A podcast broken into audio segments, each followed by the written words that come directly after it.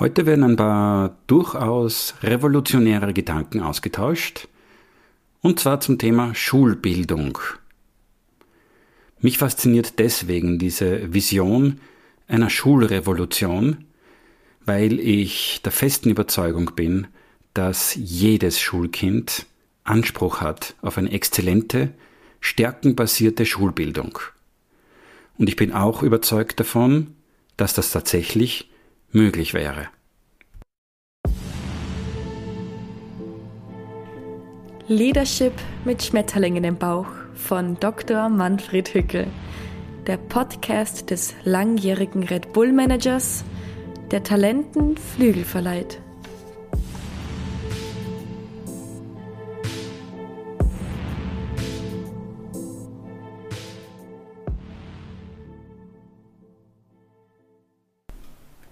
Mein heutiger Gesprächspartner oder Gesprächspartnerin, wesentlich besser gesagt, ist der Head of School der St. Gilgen International School, Martina Mötz. Martina, vielen Dank, dass du dir die Zeit genommen hast, mit mir dieses Gespräch an unserer Schule zu führen.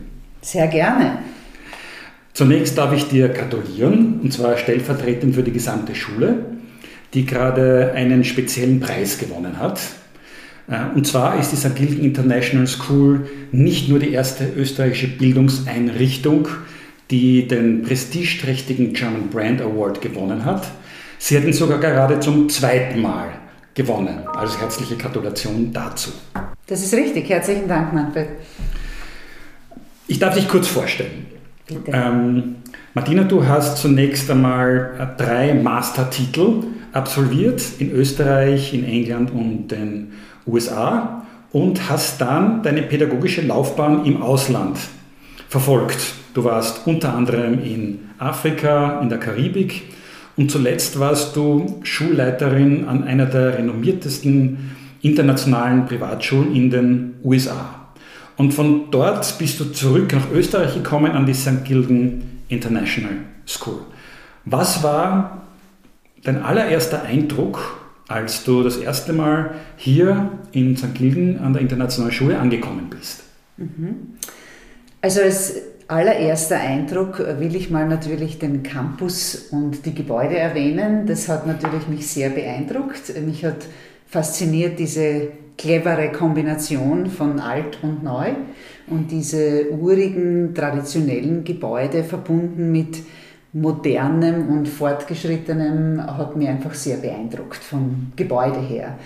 Ähm, ich habe aber dann natürlich den rechten Eindruck, den ich jetzt wiedergeben möchte, eher von der Schulgemeinschaft, die ich hier erlebt habe, mitgenommen. Die war nämlich von Anfang an wie eine große Familie und ich habe mich eigentlich vom ersten Tag an wohlgefühlt. Und dieses Familiengefühl habe ich nicht nur gespürt bei dem Vorstand, mit dem ich natürlich in ersten Gesprächen war, sondern in jeglichem Gespräch, ob es jetzt mit dem Reinigungspersonal, den Lehrern, den Schülern, ähm, den Eltern war, ein sofortiges Gefühl einer Gemeinschaft, die einfach ein gemeinsames Ziel verfolgt, die ein gemeinsames Streben hat und die als solche wirklich das Positive in diesem gesamten Projekt sieht und versucht auch ihren eigenen Beitrag zu leisten. Und das war faszinierend und hat mir sehr gut gefallen und war so der erste Eindruck, den ich mitgenommen habe. Wie war das bei dir, Manfred, als du das erste Mal an die Schule kamst? Ich habe die Schule als Elternteil zunächst kennengelernt. Äh, der erste Eindruck war, boah, ist die teuer, die Schule, aber wir schauen es uns trotzdem an für unsere Kinder. Und äh, als wir hier bei der, ähm, beim Gusseisernen Tor hereingekommen sind, ist ähm, uns, also meinen beiden Kindern und meiner Frau und mir, ein äh, Lehrer entgegengekommen, der war durchnässt vom Regen und hat versucht, unter seinem Regenmantel ein Bündel von Zeichnungen seiner Schüler irgendwie vor dem Regen zu schützen. Und ich habe ihn gefragt, wie es jetzt dazu kam. Und er hat gesagt, vorher war das Wetter noch gut und er hat seine Schulklasse im, äh, an, die, an eine kleine Bucht mit, äh, mit Kanus mitgenommen. Die sind dorthin gebattelt an die Fürbergbucht am Wolfgangsee, weil dort das Licht so schön ist zum Malen. Und ich habe mir gedacht, oh, ist das schön, ein Lehrer, der so leidenschaftlich ist, dass er, weil das Licht dort so toll ist, über, über den See drüber paddelt, damit sie dort malen. Und das war mein erster Eindruck und wir haben uns gleich total verliebt in diese, in diese Schule. Die St. Gilgen International School hat ja eine besondere äh, Vision, die lautet Every, every child has talent and St. Gilgen International School will develop it. Wie wird diese Vision an der Schule verwirklicht? Wir, und damit meine ich die gesamte Schulgemeinschaft, aber natürlich hauptsächlich die Lehrer in den Klassen, aber eben nicht nur in den Klassen, versuchen eine ganz spezielle Beziehung zu jedem einzelnen Schüler aufzubauen. Und wir versuchen das, indem wir diesen Schüler nicht nur im Aspekt des akademischen Unterrichts kennenlernen, sondern auch natürlich zum Teil, zum großen Teil im Internat mit den 50-prozentigen Schülern, die wir im Internat haben und auch in den Nachmittagsaktivitäten, die wir ebenfalls von Lehrern unterrichtet äh, anbieten. Das gibt uns natürlich die einzigartige Möglichkeit, dass wir eine, einen holistischen Zugang zu diesem Schüler erhalten und ihn nicht nur von der Matik-Stunde her kennen, sondern es könnte passieren, dass der Lehrer äh, den jungen Mann, die junge Frau im Unterricht hat. Es könnte passieren, dass er dann nachmittags mit ihm oder ihr Mountainbiken geht und dass er dann schließlich am Abend sogar Abendessen gemeinsam einnimmt im Internat, beziehungsweise dann vielleicht sogar auch noch die Study Session mit diesem Schüler, dieser Schülerin verbringt und somit diesen jungen Menschen auf ganz äh, vielseitige Weise kennenlernt und nicht nur das Problem im Mathebeispiel sieht, sondern auch von anderen Seiten dann einen fast schon einzigartigen Zugang zu diesem Schüler erhält. Und ähm, das bewirkt natürlich wieder auf da wir diesen Schüler auf verschiedensten Ebenen kennenlernen, dass dies ein immenses Vertrauen gibt zwischen Schüler und Lehrer. Äh, da fehlt, äh, hilft natürlich dabei, dass unsere Klassen recht klein sind. Also wir haben so im Durchschnitt, würde ich sagen, zwischen 12 und 15 Schülern in der Klasse.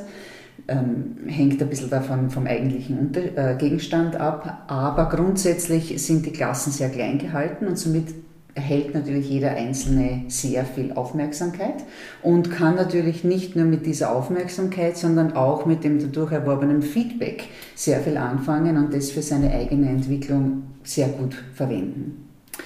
Ähm, wir haben auch zusätzlich ein System, das sehr beliebt ist und bei uns schon Tradition und, und auch bei den Eltern sehr bekannt ist. Das ist das Mentor-Tutor-System, das du ja auch kennst, wobei ich das eher so äh, fast beschreiben würde wie einen Vertrauenslehrer.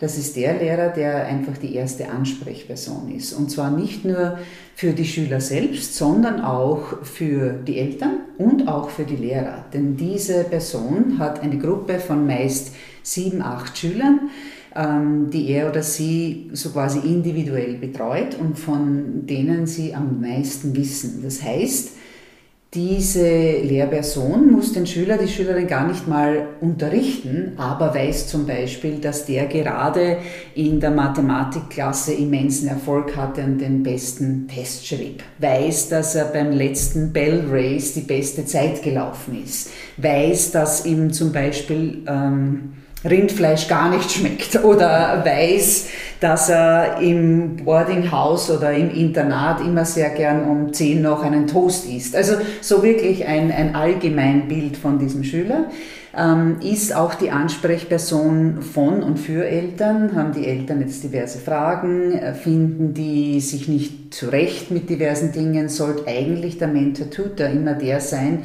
der im regelmäßigen Kontakt ist mit den Eltern, vielleicht auch manchmal erfährt, wenn es gerade im Elternhaus oder zu Hause irgendwelche Dinge zu feiern oder zumindest zu wissen gibt, äh, die wir auch an der Schule wissen sollten und weiß auch, wenn die Mitzitante der 80er hatte und wir eine große Familienfeier halten, hatten, sodass man auch ein bisschen mit dem Kind im Privaten mitleben kann.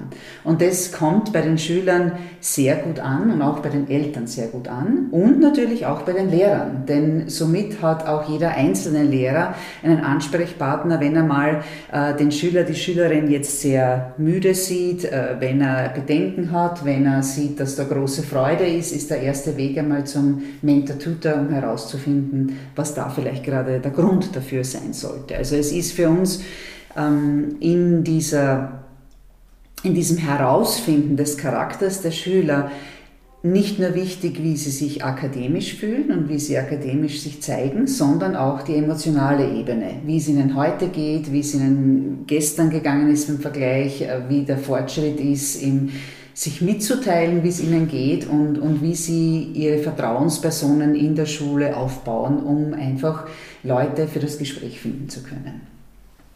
Ähm, das ist eine dieser Teile.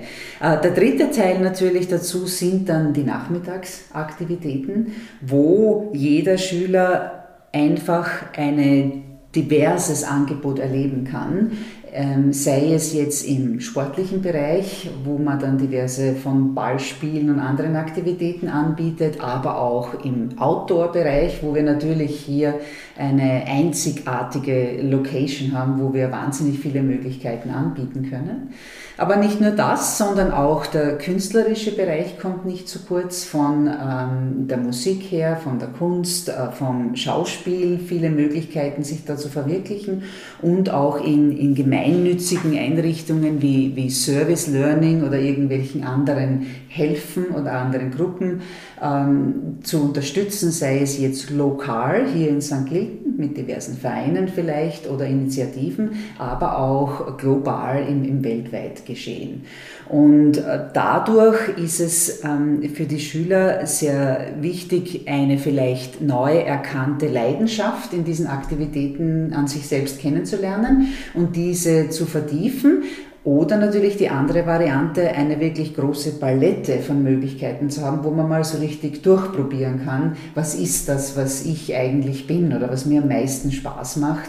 Und da finden sehr viele fast äh, naiv eine plötzliche Leidenschaft heraus, dessen sie sich vorher überhaupt nicht bewusst waren, dass das einfach sehr viel Spaß macht und dass sie das sehr gerne tun und dann hier die Möglichkeit haben, das auszuprobieren.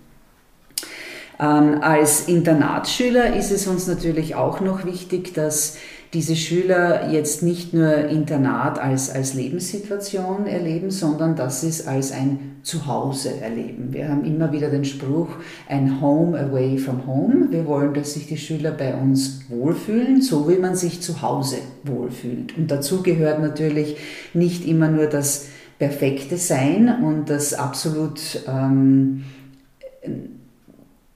tolle, ähm, nach Regeln lebende Leben, sondern auch mal was ausprobieren, mal was Neues, mal aus seiner Komfortzone rauszuspringen und mal was Neues zu erleben und mit anderen Schülern zu leben und auf relativ kleinem Raum hier in St. Gilgen sich selbst zu verwirklichen. Das sind so, so die Teile, die wir zusammensetzen in all unserer Referenz zu diesem Path of Excellence, den wir gerne bei uns erwähnen und auf den wir auch unser gemeinsames Ziel immer zurückführen, weil wir davon ausgehen, dass jeder von uns auf seinem Path unterwegs ist, auf seinem einzelnen individuellen Weg unterwegs ist. Und es geht in diesem Weg immer um Wachstum. Das heißt, ähm, sowie körperlich und mental wollen wir diesen jungen Menschen erlauben, Dinge auszuprobieren, Interessen zu wecken, Neugierde zu wecken und Meinungen zu formen, die durch ein weltoffenes und ähm, intellektuelles bzw. moralisches, wertschätzendes Miteinander entwickeln können.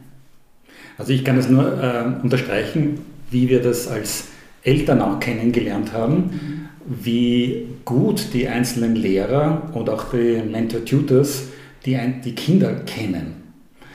Ähm, speziell am Elternsprechtag ähm, haben wir als Eltern richtig schöne Erlebnisse hier gehabt. Da haben uns die Lehrer von unseren Kindern ähm, erzählt und ähm, wir haben das Gefühl gehabt, boah, die kennen die so gut. Und sie haben uns nur positive Sachen über die Kinder erzählt. Und ich weiß ganz genau, da gab es nicht nur positive Sachen zu berichten, aber sie haben uns nur über ihre Stärken und Talente erzählt und wie man das noch weiter fördern könnte. Und das war so total unterschiedlich zum Erlebnis, das wir davor an öffentlichen Schulen hatten. Da sind wir bei Elternsprechtagen, ist uns eher vorkommen, wir stören eher und uns ist halt aufgezählt worden, was sie nicht kennen. Mhm. Und zwar nur das. Mhm. Also unser sehr sportlicher Sohn ist uns gleich gesagt haben, geworden, ja, der kann kein Häschen hüpfen. Okay, ich dachte auch, das war ein Witz. Also das Erste, was wir erfahren haben, also nicht irgendwie, dass er der Kapitän der Fußballmannschaft ist und irgendwie den Schulrekord im Laufen gebrochen hat, nein, der kann kein Häschen hüpfen. Das war wichtig. Sehr schwächen, also orientiert. Das fand ich auch so ein komplettes Umdenken von der Schwächenorientierung auf die, was ich hier so empfinde, dieses Orientierung an Talenten und an Stärken. Und äh, in unserem Fall, äh, also mein, mein Sohn und meine Tochter sind hier an die Schule äh, gegangen, die Tochter acht Jahre lang, der Sohn sechs Jahre lang und die sind komplett unterschiedlich, haben komplett unterschiedliche Stärken. Also der, unser Sohn hat eher leicht gelernt und dem war hier der Sport einfach so wichtig und die Schule hat ihm die Chance gegeben, dass er, sein, seine Leidenschaft ist der Triathlonsport, dass er einfach wahnsinnig viel hier trainieren konnte. Und ähm, äh, sein, sein großes Ziel, seine große Mission war, dass er der jüngste äh, Österreicher wird bei einem Ironman Triathlon-Rennen ins Ziel kommt. Und das war genau zur Zeit, wo, wo die Matura oder das Abitur, hier nennt das, das IB hier, über die Bühne gegangen ist. Und er hat so viel mehr trainiert, als er gelernt hat. Uns wäre es umgekehrt lieber gewesen. Aber die Schule hat ihm die Möglichkeit gegeben, weil das seine Stärke ist. Und unsere Tochter kam eindeutig mit einer Mathematikschwäche hierher. Schon in der Volksschule. Und ähm, das hätte geheißen Nachhilfeunterricht. Mhm. Ähm, Fokus genau auf, das, auf den Gegenstand, was es so schlecht ist. Und hier an der St. International School ist plötzlich eine für uns völlig neue Stärke entdeckt worden, dass sie ein Schauspieltalent hat. Ähm, es gab einen großartigen ähm, Schauspiellehrer, der, der das etwas in ihr gesehen hat und sie hat dadurch so viel Selbstbewusstsein aufgebaut. Sie war dann plötzlich in den Sprachen besonders gut und auf einmal war sie sogar in Mathematik mittelmäßig. Also sie war nie sehr gut, sie war aber nicht mehr schlechter, sie war mittelmäßig, nur über diesen, über diesen Weg, das, eine Stärke zu finden.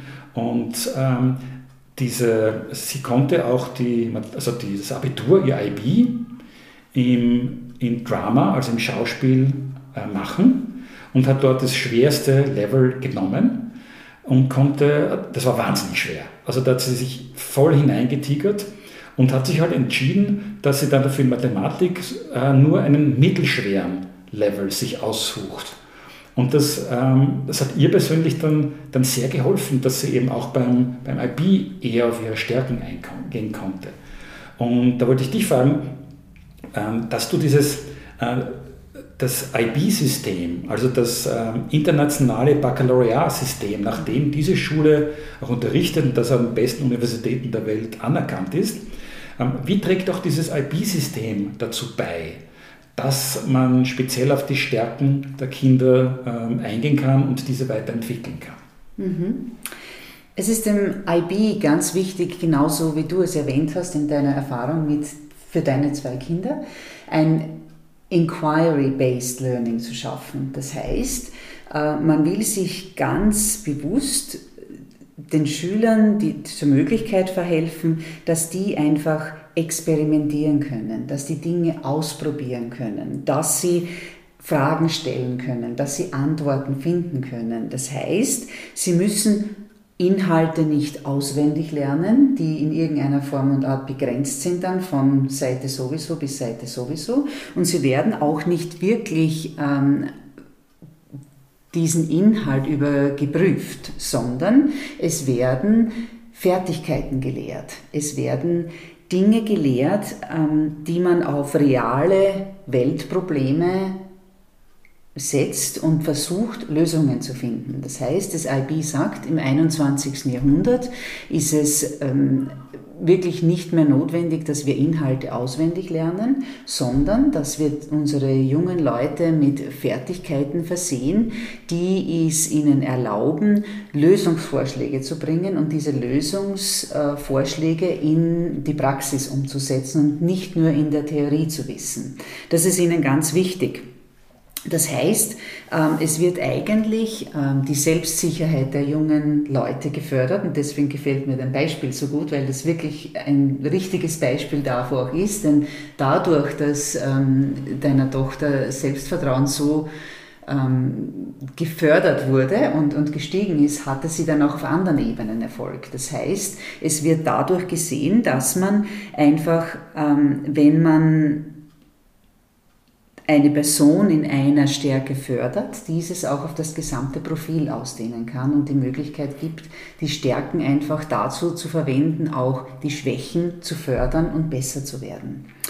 Ähm, es, es, das IB sagt ganz klar, dass es wichtig ist, in diesem Zugang von einer Reflexion zu sprechen. Das heißt, wir wollen das Wachstum der Kinder fördern, wir wollen ihnen zeigen, dass es Fehler zum Leben dazugehören. Das heißt, es ist nicht so, dass man perfekt sein muss, sondern man muss sich selbst erlauben, Fehler zu machen, denn aus Fehlern kann man lernen. Es ist nur wichtig, dass man sich selbst diese Zeit und die Konzentration gibt, auf dem Erlebten Reflexion zu führen und dann sagen, das ist gut gelaufen, das ist schlecht gelaufen, das habe ich daraus gelernt, ähm, das werde ich beim nächsten Problem dieser Art anders anwenden, das ist vielleicht nicht so gut gelaufen. Das heißt, wir fokussieren uns mehr auf Dinge wie die, die, die Kommunikation, sich zu erlauben, Risiken einzugehen, sich zu erlauben,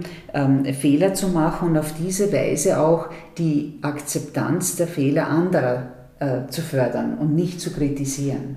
Und, und das erlaubt ähm, jedem Einzelnen Dinge auszuprobieren, ohne schon Angst zu haben, was wird da jetzt alles schief laufen und wo werde ich da jetzt wieder die Fehler machen, die dann natürlich mir, sagen wir mal, vorgehalten werden, beziehungsweise die dazu führen, dass ich dann eine schlechte Note habe, sondern eher auf, dem, äh, auf der Akzeptanz und dem Selbstvertrauen aufgebaut und nicht auf der eigentlichen Note aufgebaut. Ähm, Gleichzeitig versuchen wir auch diese International Mindedness zu fördern. Das heißt, wir, wir versuchen wirklich, ähm, dass wir unsere eigenen Stärken erkennen, dass wir sie aufbauen und dass wir aber gleichzeitig auch erkennen, dass wir Teil eines großen Systems sind und dass wir mit unseren Stärken dazu beitragen. Und das kombiniert mit hohen moralischen Werten und gemeinsamen Zielen soll dazu führen, dass diese jungen Menschen ein Selbstvertrauen finden, dass es ihnen ermöglicht, Lösungen in die Praxis umzusetzen. Du hast äh, gerade erwähnt, dass ähm, das IB-System auch darauf eingeht, dass das Wissen jetzt natürlich in ganz anderem Umfang und ganz anderer Qualität fast jedem zur Verfügung steht, als zu einer Zeit, wo zum Beispiel ich in die Schule gegangen bin. Und ähm, das ist eigentlich eine Revolution, diese, diese Verfügbarkeit von Wissen auf digitale Art und Weise, die von vielen verglichen wird mit der Erfindung des Buchdrucks. Mhm. Davor, vor dem Buchdruck, musste ja auch viel auswendig gelernt werden und weitergegeben werden. Mhm. Geschichten von Mund zu Mund äh, zu Ohren äh, übertragen. Dann kam der Buchdruck das hat alles verändert. Das war eine ganz große Revolution. Dann ähm, ist äh, die Schulpflicht in Österreich unter in den Zeiten von Maria Therese eingeführt worden. Seither hat sich nicht wahnsinnig viel verändert, so vom Frontalunterricht her. Mhm. Ähm, und jetzt ähm, in dieser Generation hat eine, äh, eine Revolution stattgefunden ähm, und das IP-System geht darauf ein, dass man mehr Fertigkeiten vermittelt, mhm. sich das zu holen, das anzuwenden gewisses Grundwissen muss man natürlich haben. Man muss ja wissen, wo man es findet, aber es geht viel stärker darauf ein. Ähm, das ist schon ein völlig neuer Gedanke und äh, den sehe ich an dieser Schule und an manchen anderen ähm, Privatschulen und ich sehe das leider noch kaum an vielen öffentlichen Schulen. Mhm. Und ähm, das finde ich sehr, sehr schade, weil ähm, das ist es unbedingt notwendig, dass alle Kinder so den Umgang mit diesem unendlichen digitalen Wissen lernen. Mhm. Und äh, ich, wir würden ganz gern viel mehr Kinder noch hier aufnehmen. Also momentan gehen 200 äh, Schüler in diese Schule. Ähm, zwei Drittel davon zahlen ein sehr äh, hochpreisig positioniertes Schulgeld, das vergleichbar ist mit England, äh, in etwa mit Privatschulen in England. Und ein Drittel sind mit Stipendien unterstützt. Wir würden wahnsinnig gerne noch viel mehr Kindern das möglich machen, ähm, mit Stipendien unterstützt an diese Schule zu gehen. Viel mehr geht nicht. So Im nächsten Jahr ist sie schon fast zu 90 Prozent voll.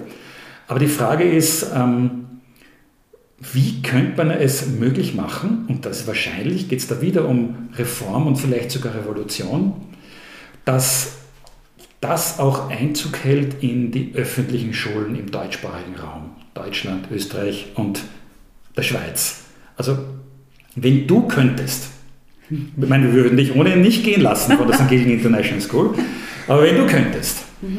wie würdest du das jetzt auch das öffentliche Schulsystem in den deutschsprachigen Ländern revolutionieren? Mir gefällt, was du erwähnst, was äh, so zusammenpasst mit dem, was ich vorher sagte in Bezug von Fertigkeiten und Selbstvertrauen bei den Schülern. Denn ich glaube, dass genau dasselbe auch notwendig wäre bei den Lehrern. Und das sehe ich zum Beispiel auf, auf eine wunderbare Art, wie das Finnland ähm, geschafft hat, ihr Schulsystem zu revolutionieren und wirklich äh, massive Änderungen hier herbeizuführen. Und ich glaube, dass genau diese Änderungen auch äh, im deutschsprachigen Raum sehr gut wären. Da würde ich erstens ähm, natürlich davon ausgehen, dass Fachkräfte von, von wirklich zentraler Bedeutung sind für die Wirksamkeit eines Bildungssystems. Und diese Fachkräfte, glaube ich, müssten erstens einmal ein besseres Gehalt bekommen und zweitens einmal weggeführt werden von diesen also im, im, Selbstvertrauen gestärkt werden und weggeführt werden von diesem Gedanken, dass man nur etwas bewirken kann, wenn man eine große gewerkschaftliche Unterstützung hat sondern dass der einzelne Lehrer auch etwas bewirken kann und das nicht immer durch eine gewerkschaftliche Repräsentation geleitet wird, sondern er muss das Selbstvertrauen haben, dass er selbst einen Unterschied machen kann. Und das wäre, glaube ich, ganz wichtig. Ähm, was aber auch abgesehen vom individuellen Lehrer wichtig wäre, wäre ein Umdenken der gesamten Kultur des Schulsystems und des Bildungssystems für mich. Und da würde ich eher ansetzen auf einem Culture Shift, einer Änderung des Verständnisses, dass man nicht mehr von Durchkommen und Durchfallen spricht, sondern dass man den gesamten Zugang ändert auf ein Reflexion und Wachstum. Also wieder ansetzt in den mehr positiven Dingen und nicht unbedingt das Negative unterstreicht und mit einer Note einfach eine Momentaufnahme gibt, die dann an drei verschiedenen Zeitpunkten zusammengefasst einen Durchschnitt ergibt, sondern dass man individuell davon ausgeht, was dieser Schüler jetzt momentan kann und wie er oder sie in einem gewissen Zeitraum gewachsen ist. Und das sehe ich nicht ähm, im momentanen System, wie es aufgebaut ist. Und das, glaube ich, wäre ganz wichtig, auch im öffentlichen System unterzubringen. Hast du irgendwelche Ideen auch, wie, wie du dies? Ja, ich bin ja leider nicht so ein Bildungsexperte. Äh, wie du wäre ich aber gerne, weil es mich wahnsinnig äh, interessiert. Ähm, und ich bin ja schon gar kein Politiker. Mhm. Ähm, das könnte ich gar nicht. Ich bewundere die, die das können. Ähm, aber ich, äh, mich interessiert das Thema aus dem Blickwinkel eines äh, Change Managers. Weil es ist etwas, was ich davor ja sehr, sehr lange gemacht habe, fast ein Vierteljahrhundert lange. Und ähm, ich habe mir auch äh, überlegt, wie ich als Change Manager herangehen würde, wenn plötzlich mein Auftrag wäre, das öffentliche Schulsystem zu revolutionieren.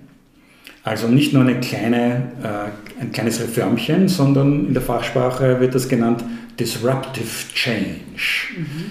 Klingt vielleicht nicht ganz so schlimm wie revolutionieren. Und ähm, dabei beginnt man immer mit dem Warum. Und für mich wäre das Warum ganz klar, da geht es um die Kinder. Das Warum sind unsere Kinder, unsere Schulkinder und um sonst nichts anderes. Das, es geht nicht um Gewerkschaften, es geht nicht um politische Interessen, es geht auch in erster Linie nicht um Lehrer und in erster Linie nicht um Eltern, in zweiter Linie schon, Aber es geht nur um die Kinder und um die Zukunft ihrer Kinder. Also ich würde dann jedes Meeting, das ich mir dann vielleicht so einberufen würde, ähm, das habe ich mir wo abgeschaut, hätte ich immer ein Foto von einem Schulkind, von einem weiblichen und einem männlichen Schulkind mit, um alle darauf immer wieder hinzuweisen, Moment, darum geht es halt, es geht genau um die Kinder. Das wäre mal so das Warum. Und dann würde ich sehr äh, früh versuchen, mit einem Bild zu arbeiten. Und nach einigem Nachdenken wäre mir das Bild eingefallen, ähm, jeder kennt die Schultüte vom ersten Schultag. Das hat eine gewisse Bedeutung. Und äh, ich habe mir das Bild vorgestellt, die Schultasche, die man am ersten Tag nach der Volksschule ähm, trägt. Was immer das ist, ob das der Rucksack ist, ähm, die coole Umhängetasche. Also der erste Tag ähm, in der fünften Schulstufe. Und in diese Tasche gehört ein Laptop hinein. Und das muss man sich einmal vorstellen. Ähm, in jeder einzelnen von diesen Taschen, okay, kann auch noch ein, ein Tablet sein in den ersten ein, zwei Jahren, aber da gehört ähm, ein Laptop hinein und ist es momentan nicht. Mhm. Ähm, in vielen Schulen ist es eine Selbstverständlichkeit, also hier ist es natürlich der Fall, aber bei weitem nicht jedes Kind hat Zugang momentan zu einem, zu einem Laptop. Das ist aber Grundvoraussetzung, um dieses, um dieses Wissen äh, zu gelangen, über das wir vorher gesprochen haben, über diese Revolution der Verfüg zur Verfügungstellung von Wissen. Und dieses Bild gilt es dann gemeinsam zu verwirklichen. Und wenn das alle, die da mitziehen, also wirklich alle, vor Augen haben, dieses Bild, und da rede ich schon auch über Politiker, Gewerkschaften, Eltern, Lehrer, alle Kindern, äh, nicht nur wir, dann kann man loslegen und sich überlegen, was man als erstes umsetzen muss bei so einer Revolution. Und da denke ich natürlich als erstes an die digitale Lernunterstützung. Natürlich, sonst macht der Laptop keinen Sinn. Da gibt es neue Jobs zu besetzen. Jede Schule braucht mindestens einen oder mehrere IT-Spezialisten, aber nicht nur, sondern auch mindestens einen oder mehrere Koordinatoren für digitales Lernen. Also die die Lernplattformen erklären, schauen, was es gibt, Lehrern helfen, so als Bindeglied zwischen Technik. Das, das kann nicht immer nur der, der freundliche Mathelehrer sein, der zufällig sich ein bisschen besser auskennt und alle unterstützt. Das ist ein eigener Job. Mhm. Das finde ich wichtig. Ähm, dann braucht man natürlich jede Schule perfekt funktionierendes WLAN. Das kann nicht sein, ähm, dass das noch nicht funktioniert. Das ist der, der erste Schritt wäre diese digitale Lernunterstützung. Aber dann ähm, ist für mich auch dann ganz eindeutig, dass daraus auch folgt meine Bekenntnis zur Ganztagsschule. Mhm. Denn wir können nicht davon ausgehen, dass jedes Kind daheim WLAN hat. Das stimmt leider nicht. Es gibt ähm, wenn ich nicht nur an Kinder mit Migrationshintergrund denke, die haben einfach daheim nicht die Möglichkeit, dass sie Zugang zu dem Wissen haben, das sie benötigen, um ihre Aufgaben zu machen. Das sollten sie schon an der Schule erledigen müssen. Dann finde ich, dass die Ganztagsschule auch die Möglichkeit der, der Integration ähm, viel besser ermöglicht als andere Modelle. Ich bin auch total überzeugt davon, wir, wir sehen das auch hier an der St. Ling International School, dass es viel klüger ist, dass ähm, Integrations- oder Kinder oder Kinder mit Migrationshintergrund, dass sie in, in normalen Schulklassen sitzen und zusätzlichen Support in hier im Fall Englisch oder in anderen Schulen in Deutsch bekommen. Da bin ich ganz überzeugt davon. Haben sich auch in den letzten Untersuchungen hat sich herausgestellt, dass das der bessere Weg ist, als die Migrationskinder oder die nicht Deutsch oder Englisch können, irgendwo zusammen zu pferchen. Das ist sicher der falsche Ansatz. Dann, was du angesprochen hast, die Aktivitäten. Wie wichtig die, äh, diese Nachmittagsaktivitäten für die Entwicklung der Kinder ist. Und natürlich jetzt nicht jede Schule hat Zugang zu so einem wundervollen Bergwelt oder einem See wie hier und äh, hat auch nicht jede Schule einen Bergführer wie hier. Ähm, aber jedes Kind braucht Zugang entweder zum, weiterhin zum Sportverein, das ist wunderbar, dass es gibt und soll weiterhin geben, oder dass die Schule ähm, anbieten kann, ähm, der Zugang zum Sport, Musikaktivitäten ähm, oder eben auch Schauspielunterricht, was so wahnsinnig wichtig ist, sind auch wieder mehr Jobs. Ähm, aber man kann nicht davon ausgehen, dass Kinder dazu Zugang hätten, die zum Mittag nach Hause gehen. Und da denke ich wieder an viele Kinder mit Migrationshintergrund. Die haben kaum Zugang zu Aktivitäten. Ähm, außer sie haben das Glück, dass ein Sportverein, der Fußballverein, der Handballverein sie dazu aufnimmt. Also das spricht für mich auch so für die Ganztagsschule. Und natürlich das Essen. Bitte das Essen. Das ist doch so wichtig, dass die, äh, die Kinder in der Schule Zugang zu regionalen, bio, möglichst fleischarmen Essen haben. Die Lehrer natürlich auch und alle, die die Schule beschäftigt sind. Das ist so wichtig. Mhm. Und auch allein, wenn man an die, an die Eltern denkt, die entlastet werden, dass sie nicht jeden Tag äh, sich darum kümmern äh, müssen. Das, und äh, was man da bewirken kann, ähm, diese, äh, dieser Zugang zum, äh, zum gesunden biologischen Essen, also ganz viele Gründe für die Ganztagsschule. Deswegen bin ich ein überzeugter geworden, muss ich sagen, Anhänger der Ganztagsschulen. Und schließlich, dann höre ich schon auf, du hast vor ähm, das IB-System vorgestellt und ähm, ich bin überzeugt davon, dass das momentan das weltweit ähm, beste und erfolgreichste Schulsystem ist. Und wenn man sich überlegt, wie könnte man jetzt das öffentliche Schulsystem revolutionieren, glaube ich, dass man gar nicht so viel neu erfinden müsste. Warum nicht das vom IB-System hernehmen und daraus eben so ein, ein deutschsprachiges Baccalaureat machen? Ähm, weil das gibt es ja schon. Und ähm, man weiß, wie lange ähm, lang dauert es, dass, bis sich eine Schule umstellt mhm. auf das IB-System. Das, das kannst du wahrscheinlich beantworten.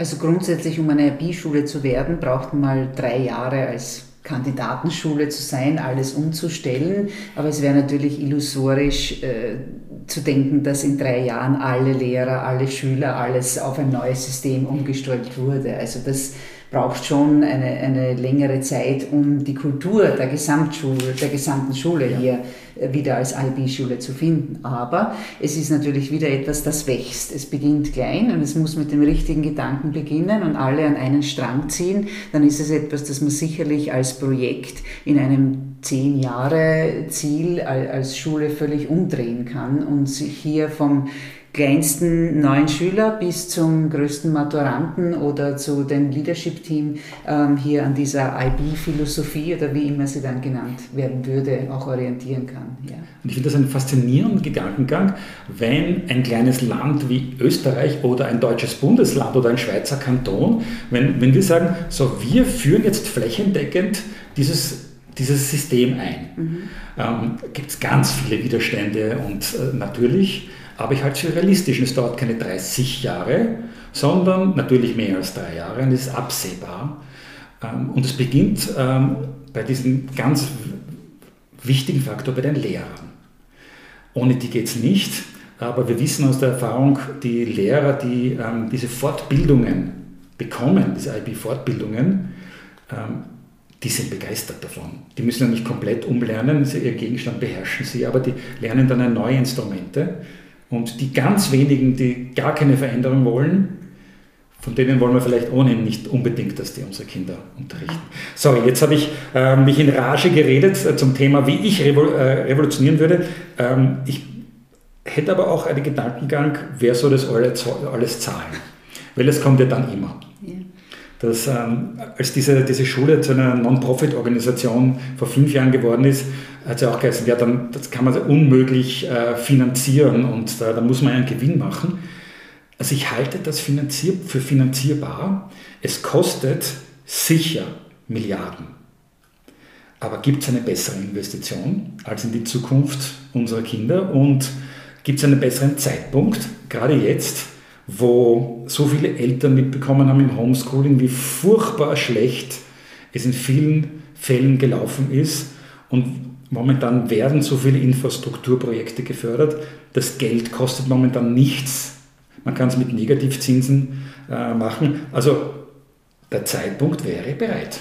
Absolut, ja. ja. Mhm. Wenn, ich, wenn, ich, nur kurz einhaken darf bei deinen zwei Bemerkungen. Den einen mit dem Laptop, als wir jetzt Distance Learning hatten, merkten wir, dass wir den Laptop brauchen und plötzlich war es möglich. Aber natürlich ist uns da irgendwie in den Rücken gefallen, dass an vielen Schulen der Laptop kein ähm, reguläres Instrument ist, das man immer wieder verwendet und sowohl für die Schüler als auch für die Lehrer natürlich es schwierig war, einen Zugang zu finden.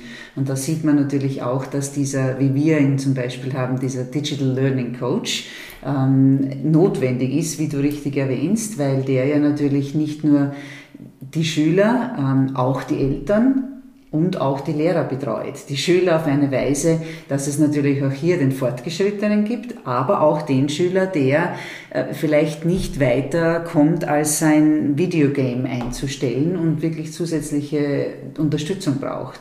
Aber auch der Lehrer, wo man immer wieder sieht, dass sich das sehr drittelt, nämlich einige der Lehrer, denen man jegliches IT-Projekt geben kann und die schon am nächsten Tag weit voraus sind welche, die dann so im, im Schnitt mitschwimmen und dann natürlich den Vehementen, der sich wehrt, um ja nicht irgendwie eine zweite Art zu finden, wie man eine Datei speichern muss. Die gibt es natürlich auch im Lehrberuf. Aber wenn man wiederum davon ausgeht, dass sie äh, von diesem Digital Learning Coach lernen können und das mit vertrauen können, nämlich zuzugeben, dass sie das nicht wissen, zuzugeben, dass sie da einen Fehler machen, dann ist eigentlich meiner Erfahrung nach jeder bereit, Neues zu lernen und neue Wege zu finden, das dann auch in die Praxis umzusetzen. Und als drittes wollte ich noch sagen, dass mit den Fertigkeiten, finde ich, hat man auch in der Krise gut gesehen, oder wie wir es jetzt alle sehen, es ist ja Schule im, im, im, öffentlichen Bereich sehr gut gelaufen, aber da haben wir ganz stark gemerkt, wie diese Fertigkeiten und diese sozialen Aspekte der Schule, gerade die waren, die ja immens abgegangen sind. Die haben ja dieses große Loch hinterlassen und verursachen jetzt sehr viele mentale, psychische Probleme fast.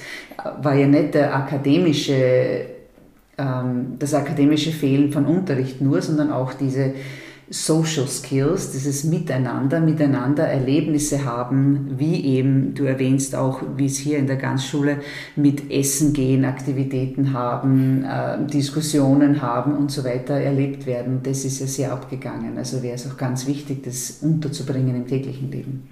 Also ganz speziell äh, während des Corona-Lockdowns, da waren ja zahlreiche Eltern und Schüler in Deutschland, Österreich und der Schweiz am Verzweifeln.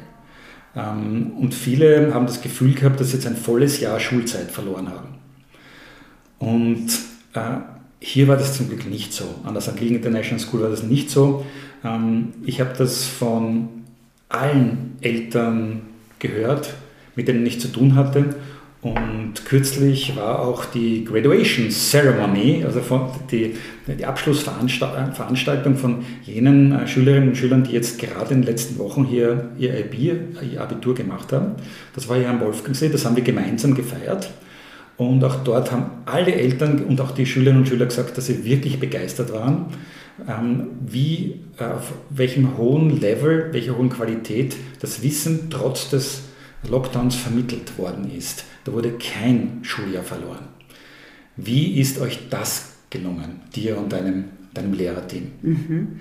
Also gleich einmal zu erwähnen, was uns allen riesige Freude bereitet hat, dass wir diesen Abschluss, Graduation, Matura, Abschluss auch wirklich gewährleisten konnten, weil es natürlich für jeden Schüler wichtig ist, seine Schulzeit mit der Schultüte zu beginnen und dann mit einem gebührenden Abschluss und einer Anerkennung auch abzuschließen. Und das war ja leider letztes Jahr nicht möglich und deswegen waren wir wirklich froh, dass das heuer geklappt hat. Also das war wirklich ein ganz ein tolles Event und wir sind sehr stolz, dass das über die Bühne gegangen ist.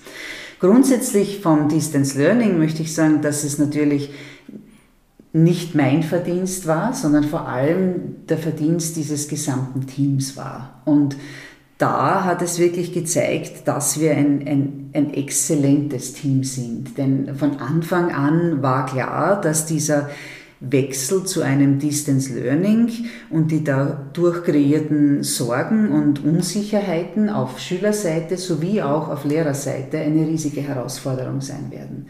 Ähm, also das war, glaube ich, jedem klar mit dem Moment, wo wir auf Distance Learning umgestellt haben.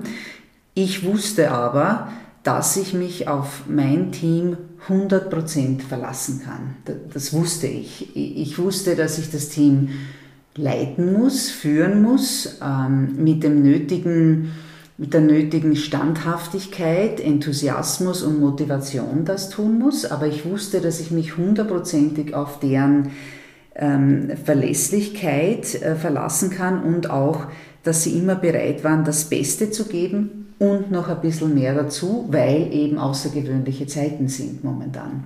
Und das hat es uns, glaube ich, äh, wirklich leichter gemacht als Ausgangsposition, aber natürlich auch, dass viele oder alle unserer Schüler es gewohnt sind, äh, von einer digitalen Plattform auszuarbeiten. Das heißt, ihre Arbeiten, ihre Aufgabenstellungen dort zu finden, beziehungsweise auch an selbiger Stelle dann wieder einzureichen, abzugeben, hochzuladen, wie man immer sagen möchte. Das war etwas, das unsere Schüler durchaus gewohnt sind, weil das auch im täglichen Unterricht passiert. Und das hat es natürlich vom Instrument her verbessert. Aber was ganz wichtig war, dass wir eigentlich unseren Fokus als Schule auf unser Team gerichtet haben und weiterhin an demselben Strang gezogen haben, an dem wir immer ziehen, nämlich dieses Versprechen, dass wir einfach Excellence in Care, in Education und in Aktivitäten bieten. Natürlich immer angepasst an die Rahmenbedingungen. Und dass die Rahmenbedingungen die letzten 15 Monate andere waren wie vorher, war klar. Aber wir versuchten innerhalb dieser Rahmenbedingungen exzellent zu sein. Und davon sind wir immer ausgegangen. Das war immer das große Ziel. Das war das Beginnen jedes Meetings. Das war das Beginnen jeder Versammlung mit Schülern. Da eben jetzt dass die Rahmenbedingungen andere sind, aber dass wir innerhalb dieses Rahmens versuchen, dieses gemeinsame Ziel weiter zu verfolgen. Es ist nicht passiert, dass irgendein äh, Lehrer nicht ähm, willig war, diesen Mehraufwand zu geben, der jetzt notwendig war, um dieses Ziel zu erreichen, sondern man hat sich quasi gegenseitig mit dieser Motivation angesteckt. Es war jetzt nicht ein danach trachten, dass man jemand anderen, und ich meine jetzt nicht unbedingt einen Lehrerkollegen, aber jemand anderem wie Corona oder Regierung oder sonst irgendwem die Schuld daran gibt, dass das jetzt momentan nicht funktioniert, sondern man hat sich gegenseitig angesteckt, ähm, mit gemeinsamen Lösungen, Ideen ähm, zu kommen, um trotzdem dieses unterrichten als etwas Positives, Gutes und, und nicht äh, stressiges, unangenehmes, alleine gelassen sein erlebt, sondern nach wie vor in unserer Gemeinschaft. Und eines der für uns wichtigsten äh, Dinge war es, auch dies nicht nur auf dem akademischen Bereich zu tun, sondern auch im Bereich der ähm, Care, also dieses Wellbeings, der, der mentalen äh, Balance zu bringen und auch in Form dieser Aktivitäten. So war eben die Aktivität ein Song Contest, den man im Video zusammenstellte. Aber wir haben es alle um dieselbe Uhrzeit erlebt, wir haben alle dasselbe Video gesehen, wir haben alle eine Stimme abgegeben, welcher Song da jetzt gut war. Oder es, es waren einfach ganz wichtig für uns, dass wir diesen Gedanken der Gemeinschaft nicht loslassen, dass wir alle hier im selben Boot schwimmen und trotzdem innerhalb dieses Rahmens Exzellenz bieten. Und die hat halt in diesem Moment so ausgesehen. Und das, glaube ich, hat uns den Erfolg gebracht, dass wir, wie du auch erwähnst und selbst gehört hast, wirklich, ich will sagen, fast nur positives Feedback von diesem Distance Learning bekommen haben, weil nämlich die Kinder trotzdem gerne diesen Computer angedreht haben am Morgen und in diversen Stunden, Aktivitäten, Projekten teilgenommen haben und es nicht frustrierend für sie war, sondern eben die momentane Realität war, mit der wir umgehen müssen und unser Bestes nach wie vor geben. Ähm, ich war auch natürlich auch beeindruckt von der, von der Disziplin, ähm, sogar wie diese Abschlussveranstaltung im, im Skalaria. Es war die erste Veranstaltung im Skalaria im Wolfgangsee nach dem, nach dem Lockdown, war ich stolz drauf. Und auch dort wurde von Anfang an gesagt, ähm, wie diszipliniert diese Veranstaltung äh, stattfinden wird und kein Händeschütteln, kein äh, Umarmen. Und es hat wirklich alles sehr gut funktioniert also das war für mich ein sehr bewegender Moment, auch äh, möchte ich sagen, zu dem Zeitpunkt. Und ich möchte auch dir ein ganz besonderes Kompliment als Leaderin in dieser Krise aussprechen, weil ähm, du als Head of School äh, hast ja eine enorme Verantwortung getragen. Ja, natürlich für die Gesundheit von jedem Einzelnen hier, aber natürlich auch die, für die weitere Entwicklung von jedem Einzelnen. Und ich habe das wirklich bewundert, wie du ähm, alle zusammengehalten hast hier und ähm, wie früh Entscheidungen getroffen worden sind. Also ich hatte manchmal den Eindruck, sag mal, hast du einen direkten Zugang zum Dr. Drosten in Berlin, äh, dass du immer ein paar Schritte voraus, voraus warst, also das genau vorwegnehmen können, bald einmal, wenn wir nicht mehr reisen können, wir müssen schnell unsere, die Kinder in die Flugzeuge bekommen, in die Welt, dann müssen wir sie wieder zurückbekommen hierher, wie wir das mit Impfen machen, mit Testen machen äh, und dabei noch diese Qualität des, des Unterrichts und besonders, wie du alle mit einbezogen hast. Also den, gleich am Anfang den, ähm, also den, die Stiftung, vertreten durch den Stiftungsvorstand der Schule, die als Non-Profit-Organisation geführt ist, die Lehrkörper, die Elternvertreter, die Schülervertreter, wie gut die immer einbezogen worden sind in, in alles andere. Ähm, also ich habe schon das Vergnügen gehabt, mit äh, vielen ausgezeichneten ähm, Leadern und Geschäftsführern in der ganzen Welt zusammenzuarbeiten. Aber also deine, äh, dein, deine Leistung als Leaderin steht dem um nichts nach. Ähm, also ganz großen äh, Respekt dafür. Eigentlich ist deine Rolle, also eine Rolle als Head of School, mit einer, äh, eigentlich mit einer Geschäftsführerin eines Betriebes sehr gut zu vergleichen, finde ich. Und unterscheidet vielleicht diesen Ort auch äh, von anderen. Und ähm, auch, wenn wir vorher darüber gesprochen über Revolution, das dürfte wahrscheinlich auch bei der Position des Schuldirektoren, des Schuldirektors nicht, nicht Halt machen. Ähm, wahrscheinlich braucht es da auch mehr Kompetenzen, vor allem Personalkompetenzen. Du hast doch hier die Möglichkeit, wesentlich mehr Personalentscheidungen zu treffen, einstellen und auch bei Veränderungen natürlich. Mhm. Ähm, auch die wirtschaftliche äh, Verantwortung in einer Schule ähm, wie dieser hier, ähm, das ist schon ein ganz anderes Niveau, Niveau, ein ganz anderer Level und bräuchte bei einer, wenn wir gesprochen über die Vision einer Schulrevolution, wahrscheinlich auch bei, äh, bei, der, bei, bei der Position der Schulleitung zusätzliche Qualifikationen und zusätzliche Ausbildungen, kann ich mir vorstellen. Äh, wie hast du das bekommen? Wie hast du diese, diese Leadership-Qualitäten äh, gelernt? Ähm, also herzlichen Dank mal für das nette Kompliment, Manfred. Ähm, also ich habe wirklich äh, versucht, proaktiv hier zu leiten und ich wusste, dass meine Aufgabe ist, eben positiv nach vorne zu blicken und immer vorausstehend nach vorne zu blicken und alle einzubeziehen. Und ich glaube, das ist mir gelungen und ich glaube, dass ähm, alle Lehrer, Schüler, Eltern sich gefühlt haben, als wären sie nicht ähm, bevormundet, sondern sie waren Teil der Problemlösung und sie wurden mit einbezogen und das, das hat sie noch mehr dazu geführt, dass sie das gerne machten und voll unterstützend machten. Ähm, es hilft natürlich, dass gerade in meiner Position hier als Head of School, wo ich doch nicht nur von der Seite des Lehrplanes komme, sondern auch die gesamten Auswirkungen auf die Gebäude, die Instandhaltung, das Personal, die Kosten und so weiter sehe, dass ich natürlich auch erstens einmal diese in Betracht ziehe, wenn ich Entscheidungen ähm, treffe, weil andere die das vielleicht eher ignorieren, weil sie fühlen, sie können da so und so keinen Unterschied machen. Wie, es ist jetzt eigentlich nicht unbedingt förderlich, ob sie jetzt äh, bedenken, die best billigste Lösung zu finden oder die teuerste, weil sie es nicht unbedingt beeinflussen können.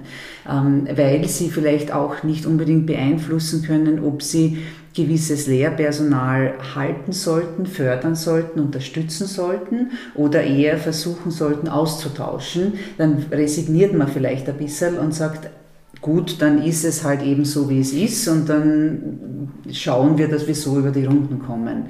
Bei mir ist es eher so, dass ich äh, dieses gesamte Personal ja selbst entscheiden darf, also meine eigene ähm, Empfehlung abgeben darf, die wohl natürlich vom Vorstand äh, revidiert werden kann, sollte meine Wahl äh, völlig unpassend sein von deren Perspektive. Das war noch nie der Fall. Aber grundsätzlich ähm, kann ich entscheiden, ob diese Person in unsere Gemeinschaft passt und das nicht nur vom akademischen Wissen, das ich jetzt mal voraussetze, sondern von der Erfahrung, von der Lebenssituation, in der man sich momentan befindet, von den Plänen, wie es weitergehen soll, von seinem Background und internationalen Erfahrungen im Vergleich zu unserer Gemeinschaft, die wir hier haben.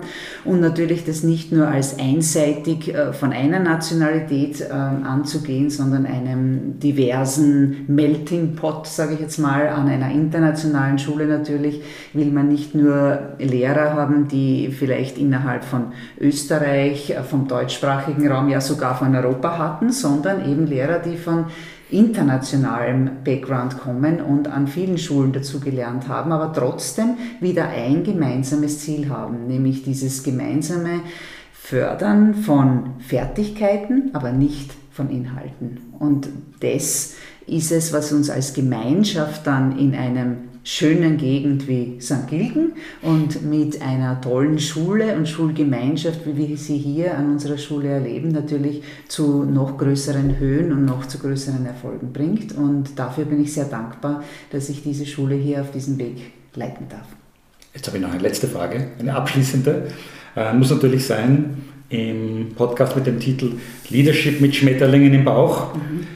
Bei welchen Gedanken an die Schule hast du Schmetterlinge im Bauch? Mhm. Ich habe über diese Schmetterlinge sehr, sehr lange nachgedacht, Manfred. Und als erstes ist mir ja eingefallen, dass es für mich im Bauchgefühl so zwei Arten von Schmetterlingen gibt. Nämlich die eine Art der Schmetterlinge, die irgendwie durch Angst und Bedenken entstehen. Da spüre ich nämlich auch Schmetterlinge.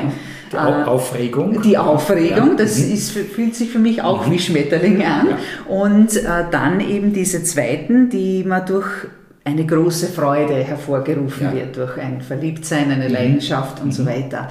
Und da will ich einmal erstens sagen, dass meine Schmetterlinge, die ich bei STGIS, bei der St. Gilgen International School fühle, nur auf der großen Freude sind, mhm. dass ich eigentlich diese Ängste und Bedenken noch nicht gefühlt habe und, und, hoffe, dass die mit der Freude und Leidenschaft immer diese anderen, die eventuell aufkommen möchten, nicht äh, besiegen werden kann. Also grundsätzlich sind es immer Schmetterlinge der Freude und diese spüre ich am meisten und habe ich wieder gespürt bei dieser Graduation, bei diesem Abschlussball, wenn ich sehr stolz bin und, und mit Freude diese jungen Leute ihren Schulweg abschließen sehe, weil ich sie sehe als ausgeglichene, reflektierende und weltoffene Individuen, die einfach erbicht darauf sind, äh, in die Welt hinauszugehen und diese Welt auf irgendeine Art zu verbessern.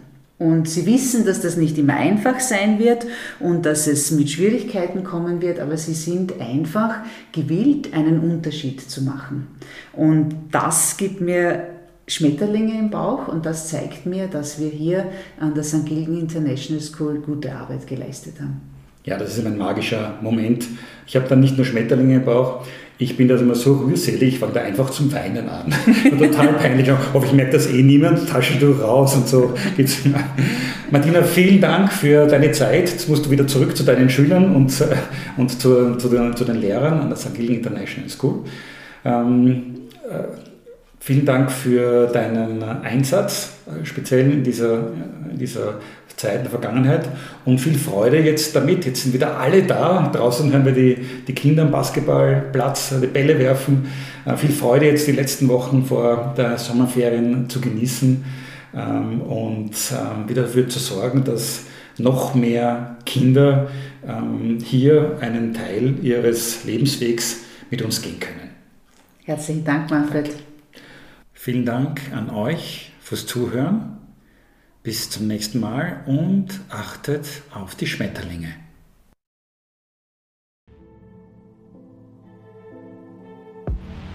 Dieser Podcast basiert auf dem Buch Nur mit Schmetterlingen im Bauch von Dr. Manfred Hückel, dessen Erscheinungstermin im Herbst 2021 geplant ist. Erreichbar ist der Autor unter info at sdgis.at.